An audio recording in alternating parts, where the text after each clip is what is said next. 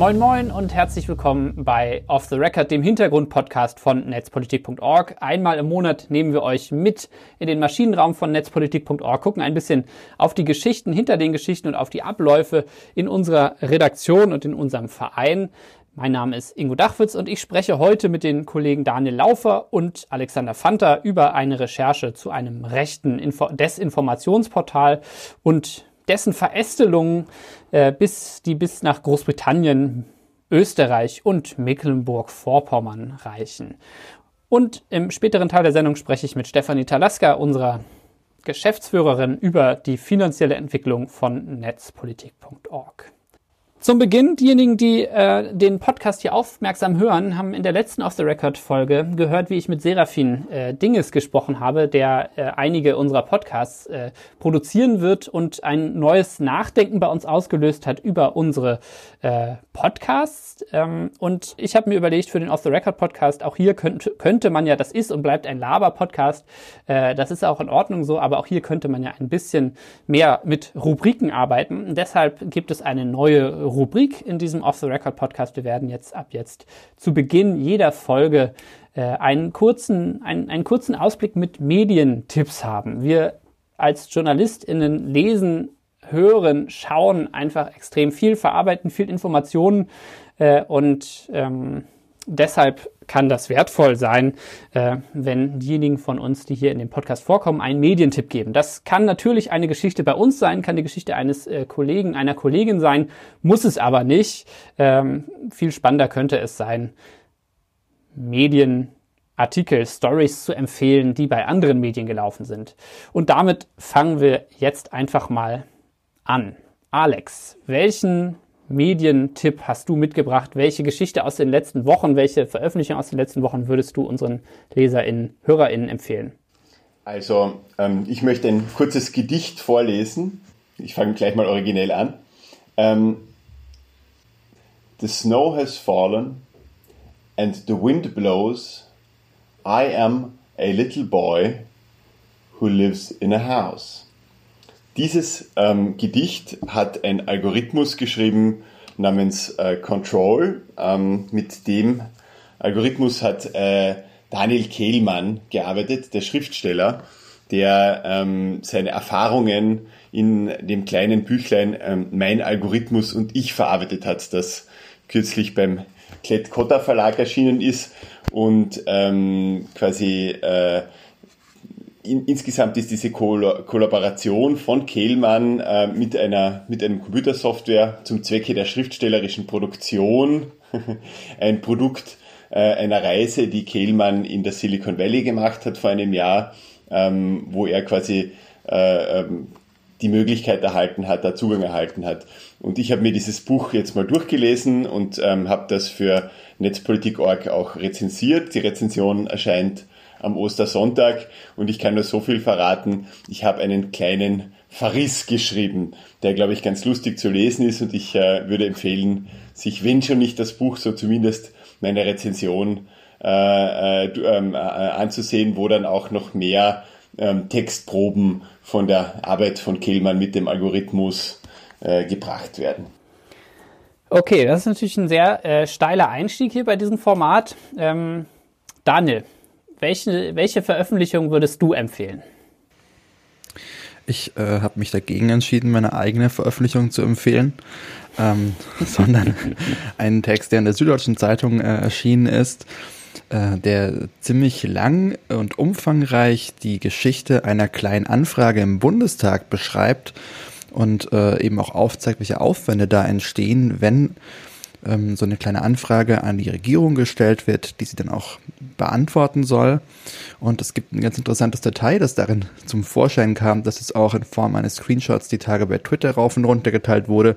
Nämlich, da heißt es, äh, damit diese Drucksache bearbeitet werden kann, um die es da exemplarisch geht, muss einer, der dafür dann zuständig ist, die erstmal abtippen, Seite für Seite, Wort für Wort, die Namen von 40 FDP-Politikern heißt es in diesem Text. Das heißt, die bekommen diese Anfragen wohl in Form von Mails zugestellt, die aber letztendlich bloß eingescannte Faxe sind als PDF-Dateien Und damit sie das dann bearbeiten können, müssen sie es alles wieder abtippen. Es scheint ähm, dort zur Bearbeitung von kleinen Anfragen, hier geht es ums BMI, kein OCR, keine Technik zu geben, die überall sonst bereits genutzt wird, nur anscheinend nicht, ähm, ich weiß nicht, bei der Bundesregierung oder im Bundestag. Und ähm, das ist eine von vielen kuriosen Beobachtungen, die in diesem Artikel aufgeschrieben wurde. Also Süddeutsche Zeitung vom 26. März über kleine Anfragen und äh, deren Geschichte im Netz heißt ja eine Frage der Demokratie. Eine weitere herrliche, ein weiteres herrliches Detail aus diesem Text war noch, dass das System, über das der Bundestag offenbar diese Anfragen abwickelt, tatsächlich Sisyphos heißt, ähm, was bei offenbar 10.000 Anfragen äh, im, im, Jahr natürlich ähm, nicht, ein nicht gänzlich unpassender Name ist. Und, der Name ist Programm. Und ein, ein, ähm, was ich auch noch ganz gut fand, ist, in dem Text wird auch erwähnt, dass äh, es gab eine Anfrage, was äh, in den ähm, Kantinen, äh, im, in, den, in den Behördenkantinen so alles am Speiseplan steht, aufgeschlüsselt nach vegan, vegetarisch und mit Fleisch. Und ähm, dass äh, der Bundesnachrichtendienst hat auch den Menüplan seiner Kantine als Verschlusssache nur für den Dienstgebrauch eingestuft. Ja, äh, Teile dieser Informationen könnten die Bevölkerung wahrscheinlich verunsichern. Und Stefanie, was ist dein Lesetipp, dein Hörtipp, dein Schautipp für unsere LeserInnen und HörerInnen? Ich versuche mich so kurz wie möglich zu halten. Das ist tatsächlich etwas, was auf netzpolitik.org erschienen ist.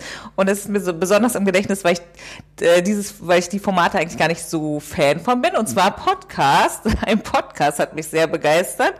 Äh, und zwar der, der jetzt heißt Nackt im Netz, wenn ich mich richtig erinnere mit äh, Chris Anna Nackt, glaube ich, oder? Nee, er heißt jetzt anders. Äh, ich habe heute extra nochmal geguckt.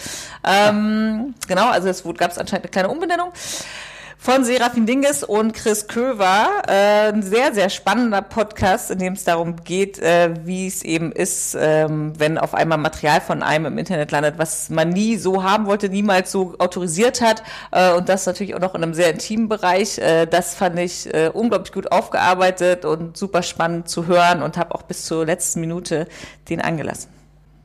Vielleicht nochmal kurz nachgefragt, Stefanie, warum findest du den so besonders und empfehlenswert? Also die Stimmung, die aufgebaut wurde, diesen Podcast, fand ich einfach sehr fesselt. Also ich habe auch Chris und Serafin jeweils eine E-Mail geschrieben, dass ich ihn ganz toll fand und habe das beschrieben, als es wirkte so, als würde einem jemand das in der Bar bei einem Glas Wein so privat direkt erzählen, was in diesem Podcast erzählt wird.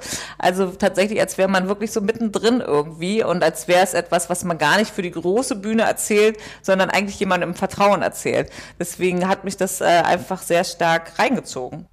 Vielen Dank euch dreien äh, für diese Lesetipps. Ich habe auch noch einen, beziehungsweise zwei, er ist ein bisschen zweigeteilt. Ähm, es ist eine Geschichte aus Technology Review aus dem März, vom 11. März von Karen Howe. Ähm, ein Artikel namens How Facebook Got Addicted to Spreading Misinformation. Äh, sie zeichnet da die Karriere eines äh, Informatikers nach, der bei Facebook das Responsible AI Team leitet und ja, einerseits dafür verantwortlich ist, dass Facebooks ähm, ja, so Algorithmen so viel mit Machine Learning, sogenannter künstlicher Intelligenz, Intelligenz äh, arbeiten. Äh, und äh, sie zeichnet aber eben auch nach, warum es bei Facebook nicht gelingt, gegen Desinformation vorzugehen. Äh, anhand der Karriere und äh, der beschränkten Möglichkeiten äh, dieses Mannes, äh, nämlich, wenn man es mal runterbrechen will, weil Facebook sich immer nur als ein einziges Problem äh, der Responsible AI sieht sozusagen, nämlich Bias, also dass es ein Ungleichgewicht gibt, eine Schieflage in der Gewichtung von Inhalten und es bezieht sich jetzt eher nicht auf äh, Bias sozusagen äh, Racial Bias oder ähnliches, sondern da geht es in erster Linie um den Bias zwischen Demokraten und Republikanern. Und das ist sozusagen die Zielfunktion, äh, dass es möglichst ausgeglichene Inhalte zwischen Republikanern und äh, ja eine, ein Informationsgleichgewicht zwischen Republikanern und Demokraten gibt aufgrund des politischen Druckes. Und äh, in dieser Geschichte zeichnet äh, Karen Howe sehr gut nach, warum das die eigentlich irgendwelche Probleme von Desinformation äh, auf Facebook nicht löst. Der zweite Teil der Empfehlung ist dann ein Twitter-Thread von Gideon Lichtfield, oder Litchfield, äh, der ist der Editor gewesen, ähm, inzwischen nicht mehr bei äh, Technology Review, aber damals und hat diese Geschichte verantwortet. Und der hat sehr lesenswert darüber getwittert, wie Facebook, mit welchen unterschiedlichen Strategien Facebook versucht, diese Story zu debunken und das Framing zu ändern. Äh, bezeichnet er unterschiedliche strategische Ansätze nach, sehr lesenswert, gerade für die Leute, die ja, Tech-Berichterstattung machen, aber auch für alle andere. Facebook PR, Facebooks PR-Strategie ähm, ist ja ziemlich äh, ausgefeilt äh, und das ja, ist sehr lesenswert. So, das war's mit den Medientipps. Vielen Dank äh, euch dreien, dass ihr euch darauf eingelassen habt. Äh, und jetzt kommen wir zu einer anderen lesenswerten Geschichte, einer, die bei netzpolitik.org veröffentlicht worden ist. Alex und Daniel, äh, ihr habt mal wieder ähm, etwas aufgedeckt. Und zwar geht es um ein rechtes bis rechtsextremes Desinformationsnetzwerk äh, mit Verbindungen nach Österreich und zur Mecklenburg-Vorpommerischen AfD. Es ist ähm, relativ komplex, die Strukturen dieses Netzwerks nachzuvollziehen. Ähm, deshalb fangen wir vielleicht mal in der Mitte an. Und äh, zumindest in der Mitte eurer Berichterstattung steht eine Website namens Unser Mitteleuropa. Äh, worum geht es äh, auf dieser Website? Wo ist das äh, sozusagen Problem mit dieser Website? Was habt ihr herausgefunden über das Umfeld dieser Website?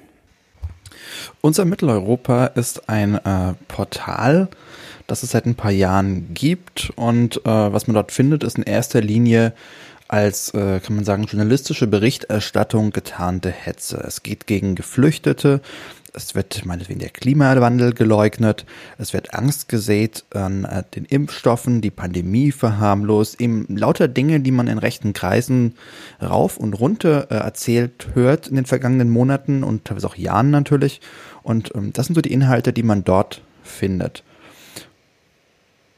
Und äh, das Interessante ist jetzt hier, dass es bei dieser Website einen ähm, Betreiberwechsel gab, wohl Anfang 2020. Davor hat hinten dran eine Stiftung aus Ungarn gesteckt und dann hat irgendjemand anders übernommen, nämlich zunächst mal angeblich ein polnischer Verein. Das hat aber so wohl nicht gestimmt. Letztendlich es ist eine Firma, die da hinten dran steckt und mit dieser Firma hängt ganz viel zusammen, was wir da recherchiert haben, denn diese Firma, die betreibt nach allem, was wir herausgefunden haben, eben nicht nur dieses eine Desinformationsportal, sondern hat noch ein paar andere Sachen laufen. Wie heißt die Firma? Die Firma heißt New Network Communications, kurz NNC. Und ähm, das ist eine Briefkastenfirma, haben wir festgestellt. Also wenn man auf die Website von dieser Firma drauf geht, dann geben die erstmal an, sie seien eine äh, Politikberatungsfirma, PR-Agentur. Sie tun so, als wären sie jemand für die große, weite Welt. Aber wir haben dann mal äh, beispielsweise ihr Logo in die Rückwärtssuche bei Google reingeworfen und festgestellt, selbst das Logo haben die irgendwoher aus dem Netz runtergeladen. Das ist nicht ihr eigenes Logo, das ist irgendwas, was sie irgendwo gefunden haben und dann eben auf ihre Website gepackt. Und jetzt muss man fragen, welche Politikberatungsfirma macht sowas? Und äh, an der Adresse, die die da angegeben haben, äh, im Handelsregister im britischen, das ist letztendlich eine Adresse in London, an der eine Firma sitzt, die äh, als Dienstleistung eben genau solche Firmenanmeldungen anbietet. Und äh, dort kann man sagen, haben die sich sozusagen eingekauft.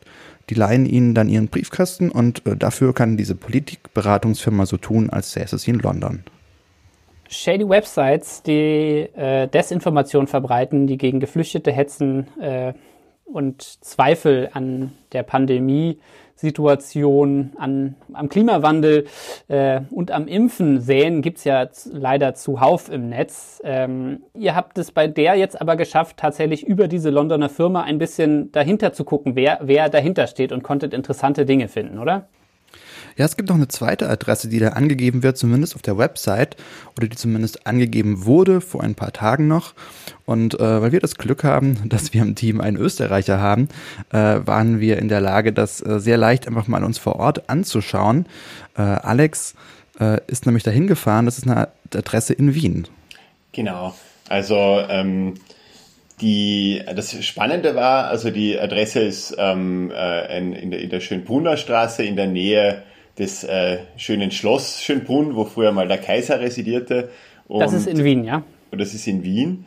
Ähm, und äh, das Interessante war, ähm, als ich da hingekommen bin, habe ich gesehen, ach, das ist ein ähm, sozialer Wohnbau, ist ein Gemeindebau. Ähm, es gibt äh, quasi an der, an, auf der Straßenseite dann sehr wohl ein paar Geschäfte, halt ein, ein Lederwarenfachgeschäft, äh, ein, ein, ein, ein, ein, äh, ein Schlosser, aber ähm, eigentlich ist das keine Geschäftsadresse. Und ähm, ein bisschen herumschnuppern hat dann auch zutage gefördert, dass tatsächlich der Name des äh, Hauptbeteiligten auf einem Briefkasten oben steht, auf einem Postkasten, wie man in Österreich sagt. Ähm, aber das ist wohl mit Sicherheit keine Geschäftsadresse, so wie das die Firma vorgegeben hat. Der wohnt da, oder? man weiß es nicht. Ähm, aber jedenfalls ähm, haben wir da mehrmals nachgeguckt und da niemanden ange angetroffen und ähm, der Betroffene, Erik Weinhandel, wollte auch nicht mit uns reden. Also wir konnten eine Nummer von ihm äh, herausfinden, haben ihn angerufen, aber ähm, er hat dann gleich äh, wieder aufgelegt, gesagt, er möchte nicht mit uns reden, er möchte auch keine unserer Fragen beantworten. Und das war so ein bisschen der Eindruck, den wir von diesen Leuten hatten. Also dafür, dass die eine Politikberatungsfirma haben, angeblich, und äh, ähm, da offenbar international tätig sind, waren die erstaunlich unauskunftsfreudig, würde ich mal sagen. Diese Firma gehört zwei Leuten, jeweils zu 50 Prozent. Einmal Erik Weinhandel, den ähm, Alex versucht hat zu besuchen, kann man sagen, und einem zweiten Mann namens Cornelius R. Und beide sind Österreicher. Cornelius R. ist anscheinend nach Polen ausgewandert, was man dem britischen Handelsregister entnehmen kann. Und ähm, Alex hat auch mit ihm telefoniert und äh, das war ein bisschen, das, das war kein äh, normales Gespräch im Sinne eines Interviews, könnte man sagen, oder? Es war ein bisschen strange. Also ähm, ich habe ihn angerufen und gesagt, naja, wir haben uns ähm, die Webseite und ein, eigentlich mehrere Webseiten angesehen, die sie betreiben. Also ob das jetzt unser Mitteleuropa ist, wo gehetzt wird, wo gegen, wo der Klimawandel geleugnet wird oder sogar eine Webseite namens klimaschwindel.net, die explizit ähm, äh, darauf abzielt, den angeblich nicht menschengemachten Klimawandel äh, äh, äh, quasi zu belegen oder den abzustreiten. Und ähm, ja, der ähm, Herr R., äh, wie wir ihn in der Geschichte nennen, äh, wollte darüber überhaupt nichts sagen, hat aber ähm, dann herumgeschimpft, hat uns als ähm, hat, hat uns dann äh, irgendwie äh, Gesinnungsjournalismus vorgeworfen, hat uns als Linksfaschisten bezeichnet ähm, und ähm, trotzdem blieb er 20 Minuten dran und ich habe immer wieder versucht, ihm Fragen zu stellen, ihn äh, zu konfrontieren mit Rechercheergebnissen, aber es war doch dann doch relativ unergiebig am Ende ähm, und ja, ähm, also dass er also mit, mit, mit einem Anwalt hat er uns gedroht, von dem haben wir bis heute nichts gehört. Ich kann mir gut vorstellen, dass das daran liegt, dass die ähm, dass die NNC und seine, seine Hintermänner kein Interesse daran haben, äh, vor Gericht Auskunft zu geben, über was sie da genau gemacht haben. Äh, besonderen Drive bekommt die Geschichte ja dadurch, dass ihr, dass ihr einerseits festgestellt habt, dass einer der beiden Akteure ähm, für die österreichische Regierung arbeitet, äh, im Umweltministerium angestellt ist und dass andererseits zu den offensichtlichen Kunden dieser äh, dieser Politikberatungsfirma eine AfD-Landtagsfraktion, nämlich die von Mecklenburg-Vorpommern steht. Bevor wir auf diese Aspekte eingehen, würde ich euch gerne nochmal fragen, ihr habt jetzt schon ganz viele Dinge immer so angerissen aus dem journalistischen Arbeits, äh, also aus dem journalistischen Arbeitskasten sozusagen, Werkzeugkasten. Ihr habt irgendwie die Telefonnummer rausgefunden, ihr habt rausgefunden, wer steckt hinter dieser Website. Deshalb erstmal die Frage, ist ja ein bisschen Werk Werkstatt-Podcast hier, wie seid ihr denn eigentlich vorgegangen? Wie findet man raus, wem eine Website gehört oder wem diese Website äh, gehört, wer hinter dieser Firma steht? Also in dem Fall ähm, war relativ leicht rauszufinden, wer hinter der Firma steht, weil diese Firma ja im, im Impressum der Website stand. Und ähm, in dem Fall war das eben dann diese Firma aus Großbritannien und äh, das Handelsregister, das kann man ja eigentlich einfach einsehen. In Großbritannien auch kostenlos. In Deutschland muss man da Gebühren bezahlen, wenn man die äh, diese Auszüge haben möchte. Man kann aber grundsätzlich auch aufs Amtsgericht oder wohin auch immer gehen und sich das dann vor Ort äh, einfach so angucken. Habe ich auch schon gemacht, aber hier war es wie gesagt ähm, Großbritannien und dort konnten wir uns dann äh, bis hin zu den Eigentumsverhältnissen genau angucken, wer diese Firma wann angemeldet hat, wem sie gehört, wer Geschäftsführer ist und so weiter und so fort. Und ähm, dementsprechend äh, können wir auch, auch belegen, dass das die beiden Männer sind, letztendlich, die hinter dieser Seite stecken. Wie seid ihr dann an die Adresse und die Telefonnummer von denen gekommen? Sind die Sachen dann einfach, steht das dann offen im Netz oder? Ja, die Adresse, die steht auch im Handelsregister zum einen drin, zum anderen äh, auf der Website äh, von NNC, also die, die Londoner Adresse äh, stand bei beiden und äh, nur auf der Website stand eben diese Wiener Zweitadresse, kann man sagen, ähm, die wir dann auch besucht haben, wo wir mal geguckt haben, ob dort dann wirklich diese äh, großartige Politikberatungsfirma zu finden sein würde. Und äh, die Telefonnummern, da war es auch so, dass auf der Website ähm, zwei Telefonnummern genannt waren und ähm, die haben wir auch angerufen. Da sind wir dann bei Cornelius R. gelandet und die ähm, Telefonnummer von Erik Weinhandel, da wollte der auch wissen, woher wir die haben. Aber das ähm, können wir leider hier nicht verraten. Ähm, es gibt dann doch einige, einige Dinge, die geheim bleiben müssen. Aber ähm, äh, ich glaube, es ist fair zu sagen, dass wir bei solchen Recherchen eigentlich wenig unversucht lassen, um an relevante Informationen zu kommen. Wobei man vielleicht sagen sollte, also wenn man wirklich jahrelang als Pressereferent arbeitet und mit Journalisten zu tun hat, dann ist es vielleicht nicht erstaunlich, dass irgendwann auch mal Journalisten dann diese Telefonnummer anrufen. Das ist so, kann man ja mal kurz drüber nachdenken. Genau, denn der Mann arbeitet als Pressereferent äh, im österreichischen Umweltministerium oder arbeitete, müsste man sagen. Äh, es, jetzt ist er gerade freigestellt. Wir kommen da gleich nochmal zu, aber ich will es sozusagen nochmal festhalten. Wir haben also hier eine äh, ähm, sozusagen nicht wirklich den Versuch äh, irgendwie zu verschleiern, wer dahinter steht. Oder so ein bisschen, klar, die Firma ist in London registriert, äh, aber da sieht man, sind wir auch ganz anderes noch gewöhnt an Versuchen äh, der Verschleierung, oder? Das war jetzt, klingt so, als sei es relativ äh, leicht für euch gewesen, dahinter zu kommen, wer jetzt dahinter steckt und auch wie ihr die Männer kontaktieren könnt, oder? Naja, ich würde sagen, sie haben versucht, das zu verschleiern, weil es steht ja nicht drauf, wer letztendlich die redaktionelle Verantwortung trägt in Form eines Namens oder so. Und ähm, jetzt mal realistisch, klar stand da eine Firma drauf, aber wer macht sich dann die Mühe, mal zu gucken, wem die Firma gehört? Also, dass man es rauskriegen kann, man kann es auch rauskriegen, wenn es besser versteckt ist. Ich würde sagen, sie haben es nicht offengelegt, äh, wer wirklich dann im Sinne des Presserechts, wie man das in Deutschland zumindest kennt, äh, die redaktionelle Verantwortung trägt, welche Person. Und ähm, das gab es eben nicht. Deswegen finde ich schon, dass es da den Versuch gab, das in irgendeiner Form zu verdecken. Okay, verstehe. Dann kommen wir jetzt mal auf die schon mehrfach angedeuteten Verbindungen. Also, ähm, einer der beiden Männer arbeitet für die österreichische Regierung. Ähm, was hat es damit auf sich? Also, ähm, es war dann lustig zu sehen, ähm, wie wir dem quasi diesem, diesem Erik Weinhandel nachgespürt sind, ähm, dass der nicht nur eben äh, ein langjähriger Mitarbeiter der FPÖ ist, beziehungsweise von FPÖ-Abgeordneten. Also er hat für die ähm, durchaus als rechtsaußenstehende Partei FPÖ gearbeitet, äh, äh, für eine Abgeordnete im EU-Parlament, äh, für eine, einige Zeit auch im österreichischen Nationalrat. Ähm, was aber dann interessant war, ist, ähm, was er jetzt macht. Ähm, Vielleicht also, nochmal FPÖ, das ist die Rechtsaußenpartei in Österreich, die lange Zeit mitregiert hat äh, oder einige Jahre mitregiert hat äh, unter äh, Bundeskanzler, dem, dem konservativen Bundeskanzler äh, Sebastian Kurz und die äh, aufgrund der Ibiza-Affäre um Vizekanzler Strache, äh, der sozusagen einer russischen Oligarchin in einem Undercover-Video angeboten hatte, irgendwie die österreichischen Medien äh, zu verkaufen ähm, und sonstige, sonstigen Einfluss versprochen hat, äh, geplatzt ist, ja?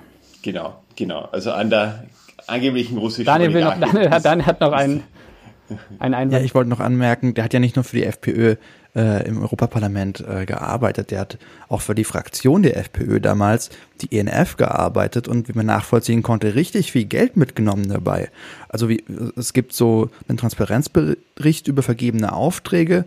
Daraus geht hervor, dass äh, der Weinhandel 2018 25.000 Euro bekommen hat für Social-Media-Dienstleistungen eben von der Fraktion im Europaparlament.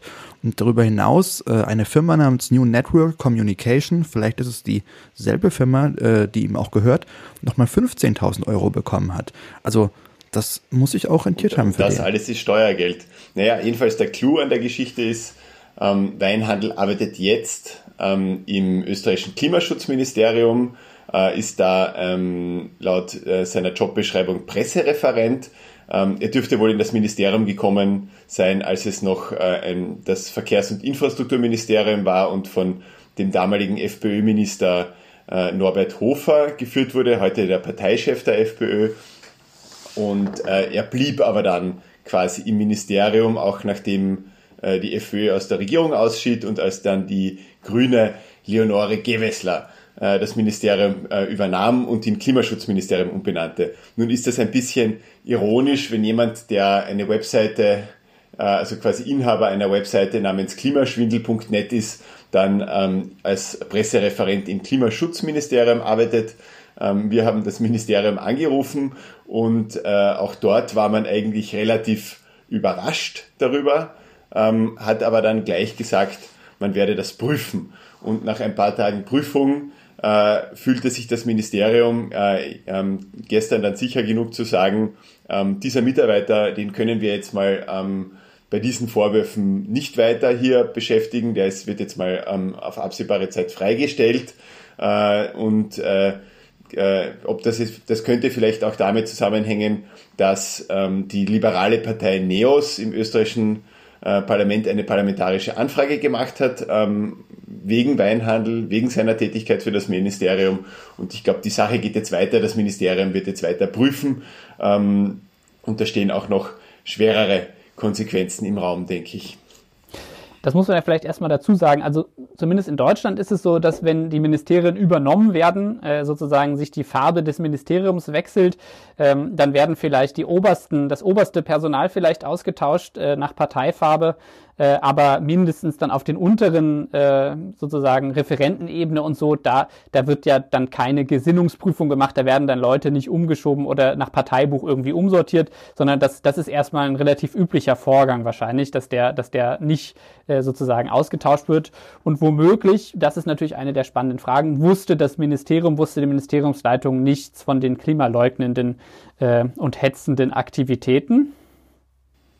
Genau, also wir haben eigentlich keinen Grund zur Annahme, dass das Klima, dass die derzeitige Führung des Klimaschutzministeriums wusste, was ähm, äh, Herr Weinhandel da so nebenbei äh, treibt. Ähm, und äh, ja, also genau. Und ich glaube, ähm, das österreichische Beamten- oder beziehungsweise Vertragsbedienstrecht macht es jetzt nicht unbedingt einfach, äh, jemanden äh, einfach so aus dem Job zu entheben. Das ist auch grundsätzlich gut so.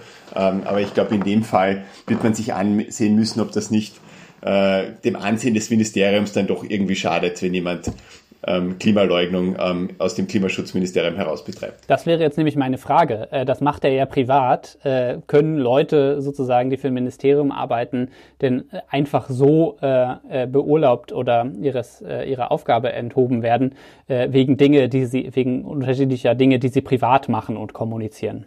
Also im Dienstrecht steht drin, ähm, wenn man eine Nebenbeschäftigung hat, ähm, dann muss die dem Ministerium gemeldet werden.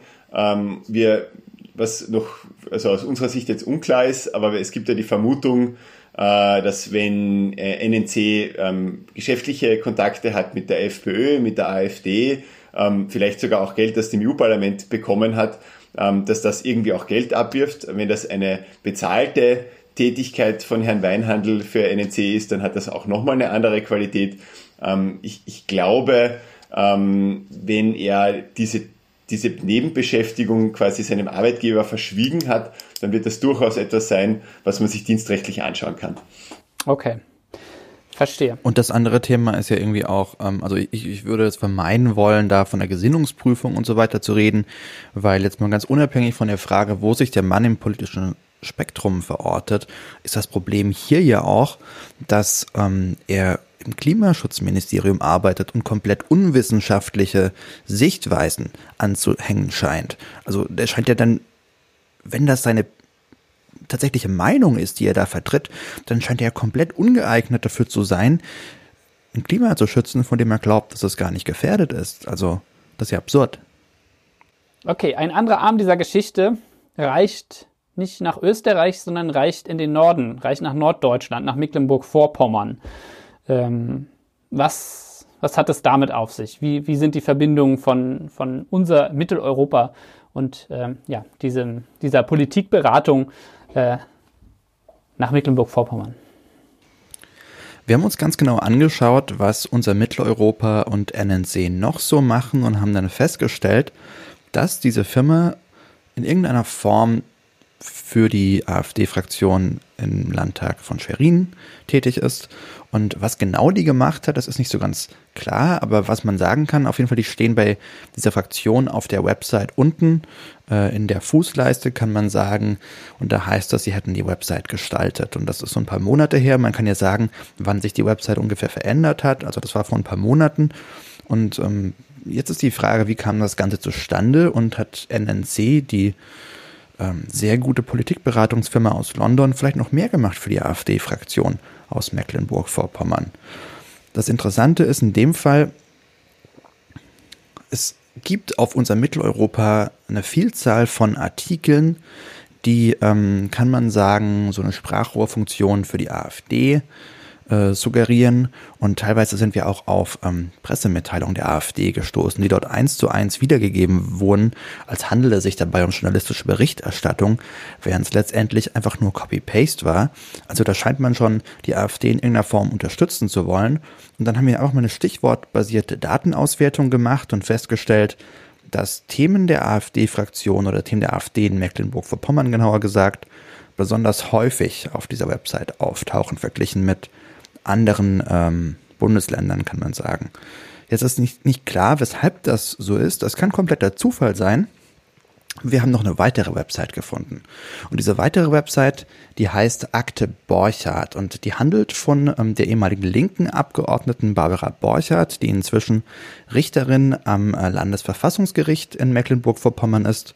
Und äh, als die ernannt wurde im Frühjahr des vergangenen Jahres, da äh, gab es eine Kontroverse letztendlich, weil sie Mitglied ist, beziehungsweise damals Mitglied war, der antikapitalistischen Linken und diese Vereinigung auf Bundesebene vom Verfassungsschutz beobachtet wird als ähm, Linksextremismusfall sozusagen. Und ähm, man kann sich vorstellen, die AfD äh, fand das nicht besonders gut, dass diese Frau dann zur Landesverfassungsrichterin letztendlich gewählt wurde, übrigens mit Stimmen von SPD, CDU und Linken, also sämtlichen anderen Fraktionen im Landtag und ähm, hat dann versucht, sie gleich wieder abwählen zu lassen, ist damit aber gescheitert. Und ein paar Tage nachdem dieser demokratische Versuch im Landtag, diese neue Verfassungsrichterin wieder abwählen zu lassen, gescheitert ist, ist dann auf einmal eine Website aufgetaucht, Akte Borchardt. Und diese Website, äh, da wird nochmal äh, alles, was sie falsch gemacht habe, sozusagen äh, aufgezählt, unter anderem vermischt mit äh, irgendwelchen verschwörungsideologischen äh, Behauptungen. Da heißt dann beispielsweise, es könnte mögliche Seilschaften zwischen Barbara Borchardt und Bundeskanzlerin Angela Merkel geben. Belege für sowas gibt es natürlich da nicht. Und es wird von einer DDR 2.0 gesprochen, also eine Website, die inhaltlich alles andere als seriös ist. Und diese Website, wie sie betreibt, ist offiziell unbekannt, denn die hat kein Impressum obwohl sie kurz nach dem äh, gescheiterten Versuch der AfD-Fraktion diese Verfassungsrichterin wieder entfernen zu lassen, entstanden ist. Und ähm, wir haben dann bei DENIC angefragt, der zentralen Registrierstelle für Domains mit der Länderkennung.de. Und die haben uns bestätigt, dass diese Domain auf Cornelius R läuft. Und zudem haben wir herausgefunden, dass eine zweite Domain, die zur selben Website führt, über eine IP-Adresse läuft, die genau der IP-Adresse entspricht, die auch unser Mitteleuropa nutzt.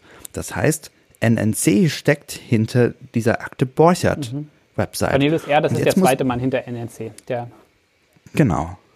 Und jetzt muss man sich ja mal die Frage stellen, welches Interesse sollte ein in Polen lebender Österreicher daran haben, wer in Mecklenburg-Vorpommern am Verfassungsgericht ist? Okay, das heißt, ihr geht davon aus, dass es sozusagen eine bezahlte Dienstleistung ist, die diese Politikberatung äh, in Anspruch genommen hat. Ähm, zu dieser Dienstleistung zählt dann einerseits diese als unabhängig äh, gemachte Website ähm, und aber eben auch die ja, ein, ein vermeintlich journalistisches Portal, unser Mitteleuropa, das in Wirklichkeit aber Pressemitteilungen der AfD-Landtagsfraktion abschreibt, ja? Also wir wissen letztendlich nicht, ähm, ob das wirklich im Auftrag der AfD-Fraktion geschehen ist, ob mehr im Auftrag der AfD-Fraktion geschehen ist als letztendlich die Gestaltung äh, deren Website, weil die AfD-Fraktion und ihr Vorsitzender unsere Fragen dazu einfach nicht beantwortet haben. Wir haben denen ähm, schriftliche Anfragen geschickt und die wurden einfach ignoriert und auch NNC wollte sich zu diesem ganzen Thema nicht äußern. Deswegen ist es schwer, das tatsächlich zu beurteilen.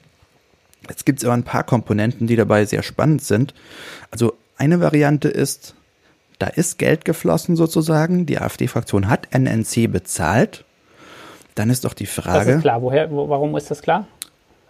Nein, das ist nicht klar, dass das passiert ist. Aber wenn das, wenn das so war, dann ist doch die Frage, woher kam dieses Geld? Waren das Fraktionsmittel? War das letztendlich deutsches Steuergeld, das bei der Firma gelandet ist, die äh, über einen Briefkasten in London geführt werden soll und eigentlich ein Desinformationsportal betreibt. Und die andere Variante ist, wenn kein Geld geflossen ist, warum würde diese Firma das für die AfD-Fraktion tun?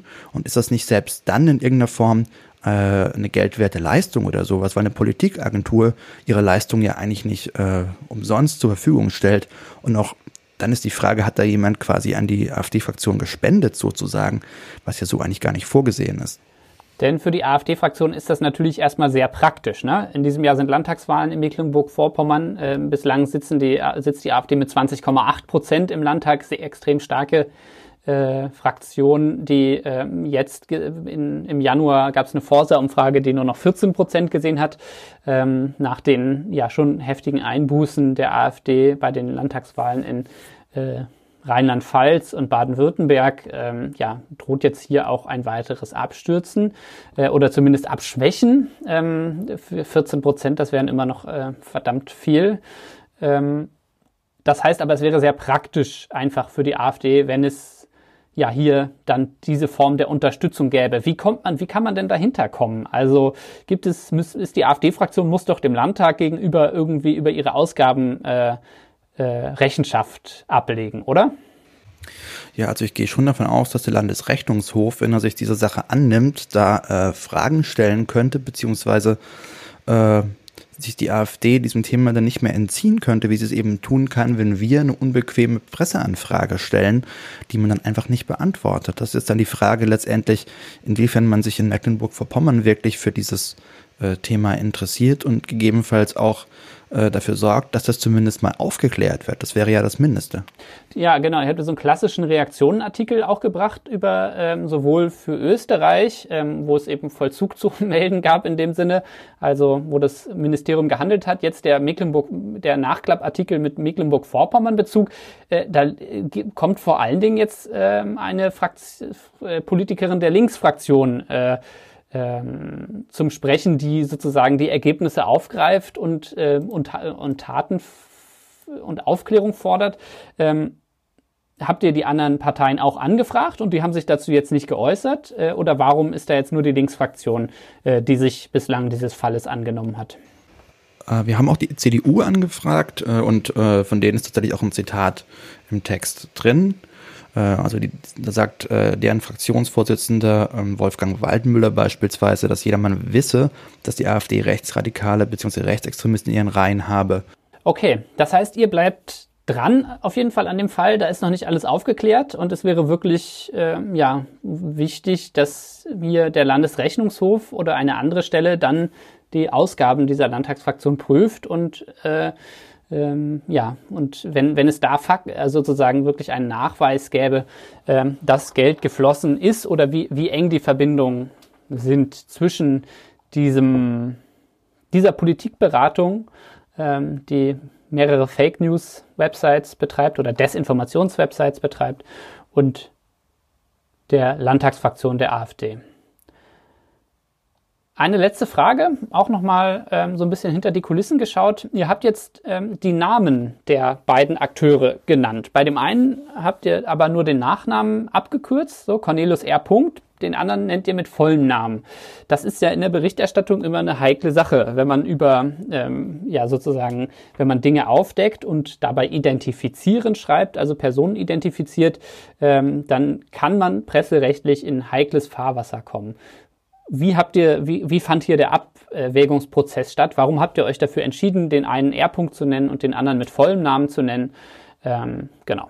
Hier ist es so, dass diese beiden Männer, die hinter NNC stecken, sich äh, vor allem dadurch unterscheiden, dass der eine bereits seit Jahren im äh, Politikbetrieb aktiv ist und äh, dort auch Öffentlichkeitsarbeit gemacht hat und unter anderem selbst publizistisch tätig war, Artikel geschrieben hat, beispielsweise für ähm, das rechte Magazin Eigentümlich Frei oder für eine eigene Website, äh, auf der er auch namentlich stand. Und ähm, deswegen kann man sagen, sein Name ist seit Jahren äh, im Netz, er veröffentlicht seit Jahren äh, einschlägige Inhalte unter diesem Namen. Bei dem zweiten Mann, Cornelius R., ist es eben so, dass man viel weniger äh, findet und äh, eben nicht diese publizistische Absicht, kann man sagen, erkennen kann. Ich gehe jetzt mal davon aus, dass wir beide Namen hätten vermutlich schreiben können, ohne dafür rechtliche Probleme bekommen zu haben. Aber ähm, letztendlich ist natürlich auch kein Risiko, dass man da eingehen möchte. Und dann ist auch die Frage, es ist ja eigentlich, jeder kann nachgucken im britischen Handelsregister, wie dieser zweite Mann heißt. Er steht da ja drin. Äh, wir haben sogar auf diesen, auf diesen Eintrag verlinkt, einfach weil wir unsere Quellen auch offenlegen wollten. Und das geht natürlich gar nicht anders.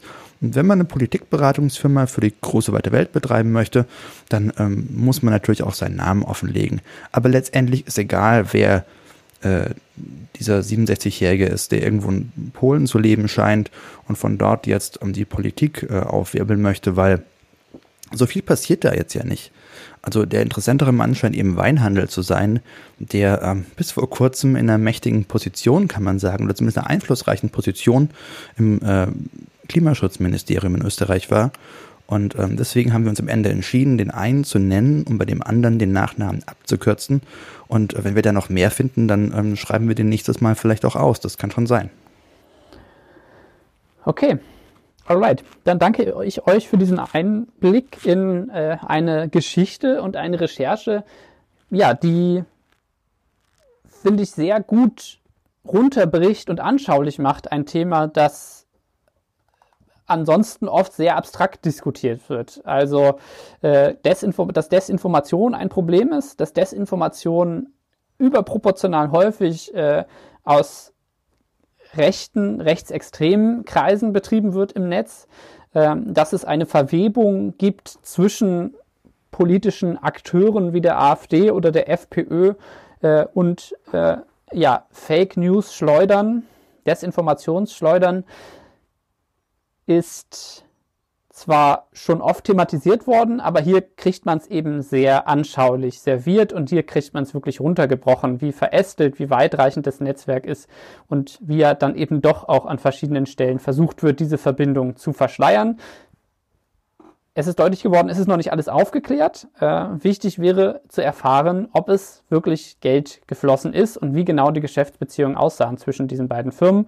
Äh, leider haben weder die AfD noch die äh, Protagonisten dieser ähm, Politikberatung äh, ja wirklich mit euch sprechen und Auskunft geben wollen.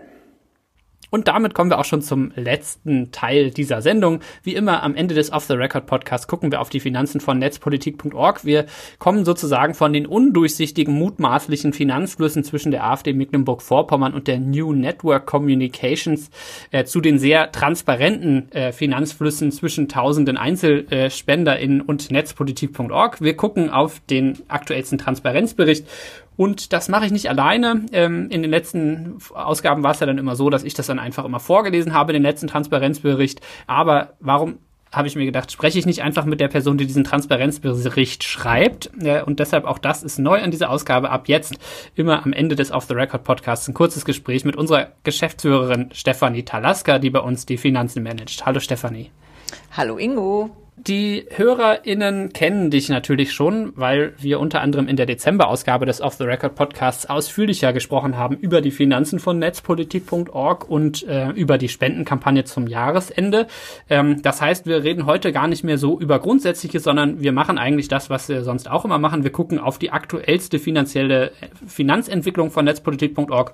Das heißt, wir gucken auf den aktuellsten Transparenzbericht von netzpolitik.org und das ist der für den Monat Februar. Wie schaut's aus? Aus im Februar. Welche Zahlen kannst du uns erzählen? Ja, die Zahlen sind schon lange fertig. Der Transparenzbericht in schriftlicher Form noch nicht und der wird auch noch nicht auf dem Blog sein, wenn dieser Podcast veröffentlicht wird, äh, sondern vermutlich erst frühestens nächste Woche, also in KW 14. Äh, denn es gab ein Thema, was ähm, direkt damit zusammenhängt und oberste Priorität hat, und zwar das Versenden der Spendenquittung.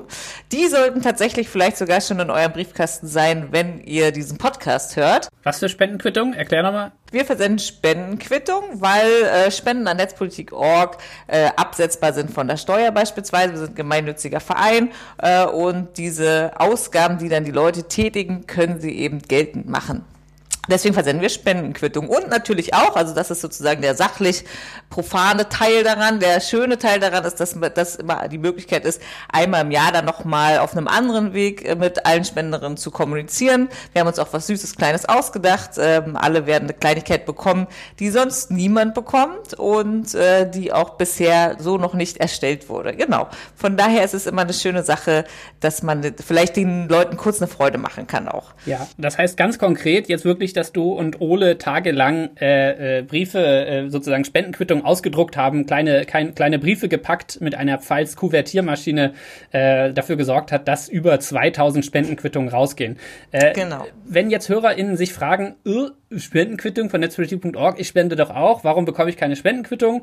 Äh, weil wir die natürlich nicht von alleine äh, losschicken, sondern die müsst ihr beantragen. Das heißt, ihr schreibt uns eine E-Mail oder ihr tragt es auf der Webseite ein bei unserem Spendentool beispielsweise und klickt da an. Und natürlich müsst ihr uns dann auch eure Daten zukommen lassen. Wir müssen wissen, für wen wir die ausstellen und wo wir die hinschreiben. Oder Stefan? Ja, was, was ja, ja ich noch? möchte unbedingt noch dazu sagen, dass es besser ist, es über die Website zu machen, weil dann unsere ITler das automatisiert erstellen kann. Wenn ihr mir eine E-Mail schickt, dann kommuniziere ich auch total gern mit euch und schicke euch die auch zu und erstelle die Spendenquittung händisch. Aber in Summe natürlich, wenn das mehrere hundert Leute machen, dann wird es natürlich sehr schwer und dann kann ich mich leider um gar nichts anderes mehr kümmern. Äh, deswegen ist der favorisierte Weg auf jeden Fall über die Website. Ja, und da, genau, und zwar slash Spenden und da steht Spendenquittungsformular und da trägt man sich ein. Genau.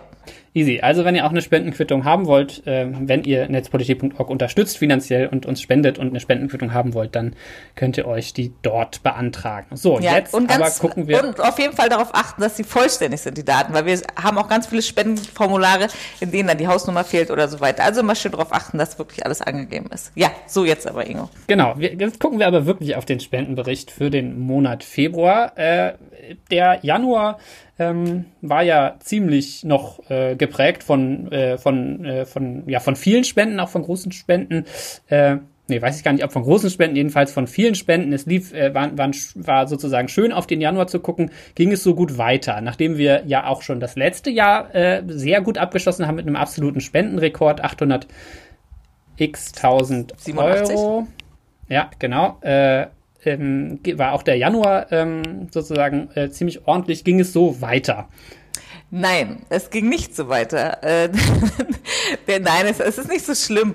Ähm, der Februar ist erfahrungsgemäß tatsächlich einer der schlechtesten Monate im Jahr regelmäßig. Ich muss mal auch irgendwann mal rausfinden, ist eigentlich verrückt, dass ich noch nicht gemacht habe, ob das tatsächlich daran liegt, dass er weniger Tage hat. Also wie viel da eine Rolle spielt tatsächlich. Aber tendenziell ist das immer der Monat, in dem es erstmal wieder einen Dämpfer gibt. Also von den guten Monaten November, Dezember, Januar gibt es im Februar in der Regel erstmal einen Dämpfer. Und der sieht so aus, dass die Spendensumme insgesamt nicht sehr viel höher ist als die Spendensumme im Februar 2020. Wir liegen hier bei den Einnahmen bei ungefähr 46.000 Euro bei den Spendeneinnahmen und äh, letztes Jahr um die Zeit waren es ungefähr 44 oder 45.000. Also tatsächlich kaum ein, ähm, ja, kaum eine Steigerung zum letzten mhm. Jahr. Genau. Mhm. Okay, muss man ja erstmal sagen, okay, äh, es ist immerhin gleich geblieben oder vielleicht sogar ein bisschen angestiegen im Vergleich zum Februar des Vorjahres, aber ähm, das, äh, das reicht uns natürlich nicht. Äh, warum? Das besprechen wir gleich nochmal. Lass uns vielleicht erst einmal die andere Seite abdecken für den Februar. Äh, wie viel haben wir ausgegeben? Ja, viel, viel mehr haben wir ausgegeben, aber ist auch äh, planmäßig. Ähm, wir haben ausgegeben insgesamt tatsächlich 78.000 Euro. Da waren aber einige Einmalzahlungen dabei, die sich so nicht monatlich wiederholen. Äh, zum einen haben wir nochmal äh, einen Teil der sogenannten Corona-Prämie ausgezahlt an alle Angestellten. Das schlägt, schlägt mit 7.500 Euro zu Buche. Äh, dann ah, haben nice. wir noch Genau, ja, solltest du auch bemerkt haben auf deinem Konto. Dann ähm, gab es noch ähm, einige Zahlungen an beispielsweise äh, Rechtsanwälte, die uns beraten haben bezüglich Berichterstattung. Also es gibt ja immer wieder Artikel, die dann doch ein bisschen heißer sind und da muss man sich juristischen Rat vorher einholen, ob und inwiefern diese Artikel so veröffentlicht werden können. Äh, und das passiert tatsächlich häufiger, als man denkt. Da gab es eine große Rechnung jetzt mal und genau, dann haben wir auch angefangen, stärker mit Freien zusammenzuarbeiten. Also das ist äh, etwas, was wir uns in diesem Jahr vorgenommen haben. Äh, nicht gleich alles quasi in Stellen zu packen, die dauerhaft sind, sondern wirklich verschiedensten Menschen aus verschiedensten Themenbereichen eben die Möglichkeit zu geben, hier Artikel zu schreiben und fair zu bezahlen. Ja. Okay, das heißt, da gibt es wieder eine Diskrepanz, da ist wieder eine Lücke dazwischen. Ähm, die ist aber äh, ja immer in, in fast allen äh, Spendenberichten zu sehen, dass wir eine monatliche ähm, Lücke haben irgendwie, ne? Mhm, genau, die ist jetzt im Februar doch relativ groß. Man gewöhnt sich irgendwann aber an diese großen Zahlen. Also es sind über 31.000 Differenz zwischen Einnahmen und Ausgaben im Februar. Ähm, es ist ich es ist vielleicht auch nicht richtig, dass ich da so entspannt bin. Ich weiß nicht, eigentlich schon. Es ist wirklich nicht so schlimm, weil wir doch recht gute Rücklagen haben und ja auch damit rechnen, dass die Spenden monatlich regelmäßig nicht so schnell ansteigen, wie unsere Ausgaben wachsen und das ja wieder quasi mit dem Dezember, äh, der der spendenreichste Monat ist, ja dann wieder ausgeglichen wird. Ne? Deswegen, klar, wenn man jetzt nur den Februar betrachtet mit einem Minus von 31.000, dann ist das natürlich erstmal krass, aber für die Jahresbilanz ist das alles noch im Rahmen. Also alles planmäßig, alles nicht so schlimm. Ja. Genau. Und trotzdem hätten wir uns gewünscht oder ist sozusagen die Hoffnung, dass die Spendeneinnahmen steigen. Ne? Also genau, diejenigen, die im, genau. im Januar gehört ja. haben, wissen, äh, da habe ich schon mal kurz angekündigt und das hast du auch im Januar Transparenzbericht geschrieben, dass wir für dieses Jahr eine äh, uns ein Spendenziel von einer Million Euro gesetzt haben. Das ist ja. im Jahr 2020 hatten wir ein Spendenziel von 750.000 Euro. Das haben wir ziemlich deutlich übertroffen, eben um mehr als 150.000 Euro, fast 180.000 Euro übertroffen. Und äh, wenn man sich die Wachstumsrate der letzten Jahre anguckt, die haben wir uns sozusagen genommen und haben gesagt, gesagt, okay, die, diese, dieses Spendenwachstum in etwa wollen wir auch wieder erreichen im Jahr 2021 und deshalb äh, haben wir uns eine Million vorgenommen, oder? Genau das und das habe ich auch im Transparenzbericht im Januar schon ein bisschen ausgeführt.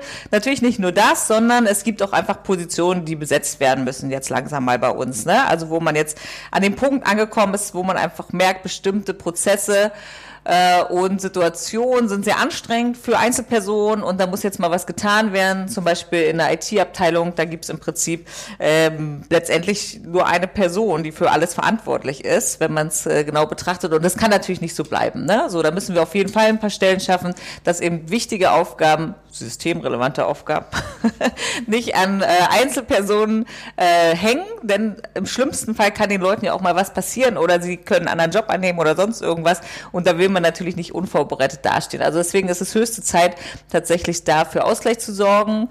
Äh, und dann haben wir uns natürlich noch vorgenommen, ein paar Sachen noch auszubauen. Also es gibt auch immer wieder Themen, die nicht bearbeitet werden können, einfach vielleicht, weil das da noch keine Expertise vorhanden ist im Team oder weil die Zeit nicht reicht.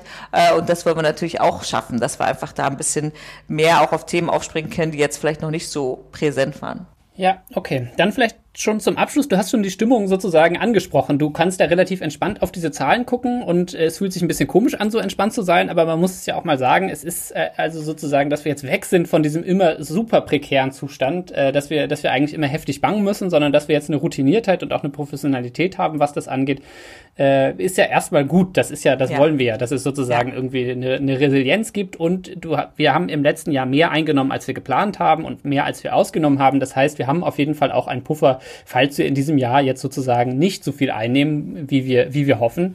Äh, und gleichzeitig ist es natürlich, äh, kommen wir am Ende des Jahres in ein, äh, sozusagen in eine problematische Situation, wenn wir feststellen müssen, okay, gut, wir haben gehofft, dass die Spendenentwicklung weiter, das Wachstum so, so weiter, so weiter wenn das Wachstum so weitergeht, äh, wie es bisher ging, und das äh, ist jetzt aber nicht mehr so, dann müssen wir uns was überlegen. Das heißt, äh, wir sind entspannt, aber natürlich trotzdem, äh, oder wir sind, ja, wir sind, wir, wir routiniert im Blick darauf, aber es braucht natürlich jetzt trotzdem äh, das, das Wachstum in den, in den Spenden. Ähm, ja. Sonst müssen wir feststellen, okay, gut, netzpolitik.org konnte jetzt ein paar Jahre lang wachsen und das war auch gut so und vielleicht ist es dann aber auch die Größe, die wir erreichen können. Wir wollen das nicht genau. hoffen, aber im Zweifelsfall ja. müssen, ist das, ist das die Konsequenz, wenn wir das Spendenziel nicht erreichen. Ne? Ja, also ich glaube, in der Politik würde man jetzt sagen, auf Sicht fahren, ne? dass wir auf Sicht fahren.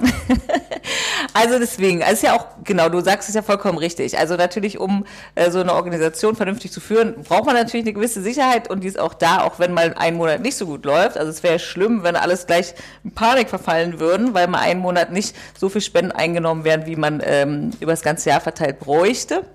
Aber genau, vielleicht gibt es irgendwann Grenzen des Wachstums für Netzpolitik auch. Wir werden sehen. Äh, wir hoffen, dass es dieses Jahr noch nicht erreicht ist, weil dazu muss hier noch zu viel erledigt werden. Ähm Aber ja, natürlich kann es passieren und da muss man sich natürlich drauf einstellen. Ne? Aber es wird auf jeden Fall äh, in naher Zukunft und auch in, äh, mittelfristig wird es keine Situation geben, in der irgendjemand überraschend äh, seinen Job verliert oder sonst irgendwas. Von daher denke ich, äh, das ist schon ein Arbeitsverhältnis, was ganz angenehm ist und äh, was ja dann auch die Möglichkeit gibt, eben sich zu konzentrieren auf seine Aufgaben. Ne? Unter ihrer Damit das so bleibt und noch besser werden kann, liebe Hörerinnen und Hörer, äh, unterstützt uns bitte mit einer Spende. Unsere Inhalte von netzpolitik.org sind frei und für alle verfügbar, werbefrei, trackingfrei eh. Äh, und das geht nur dank unserer freiwilligen Leserinnenfinanzierung, dank der Unterstützung derjenigen, die ja, uns unterstützen. Äh, die Zahlen sozusagen, die machen netzpolitik.org möglich für alle anderen. Wir freuen uns, wenn ihr das auch tut. Es gibt natürlich aber auch die Form der ideellen Unterstützung, über die wir uns auch freuen, gerade für diesen Podcast. Also empfehlt ihn gerne weiter, ähm, teilt ihn in den sozialen Medien, wie auch unsere Texte und vor allen Dingen hinterlasst eine gute Bewertung bei den Podcast-Dealern eures Vertrauens, damit die Empfehlungsalgorithmen unseren kleinen Netzpolitik-Podcast äh, auch weiterempfehlen. Vielen Dank, Stefanie, vielen Dank an Daniel und Alex und vielen Dank euch fürs Zuhören. Kommt gut durch den April. Tschüss.